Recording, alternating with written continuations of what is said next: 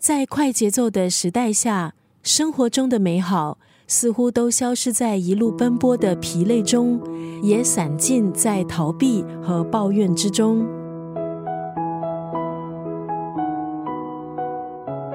今天在九六三作家语录分享的文字，出自英国作家理查德·泰普勒的著作《从活着到活好》，他提供了一百条法则。让我们可以专注自我提升，生活方方面面的满足感。这些法则涵盖了生活中的平衡，如何找到自信、饮食、学习、亲子、工作、退休，从生活的不同面向凝聚作者的智慧和经验。所列出的法则简单实用，可以帮助我们培养积极的生活态度，进而成为享受生活的赢家。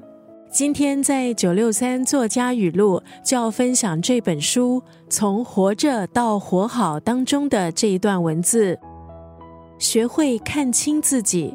事实上，那些总想着自己的人，很少获得快乐。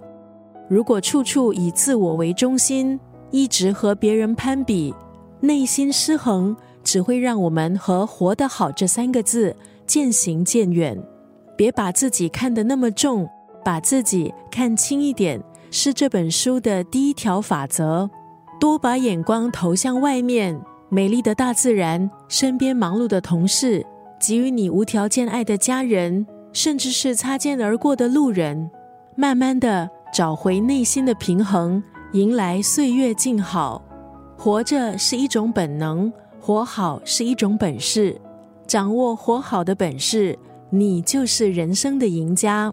学会看清自己。事实上，那些总想着自己的人，很少获得快乐。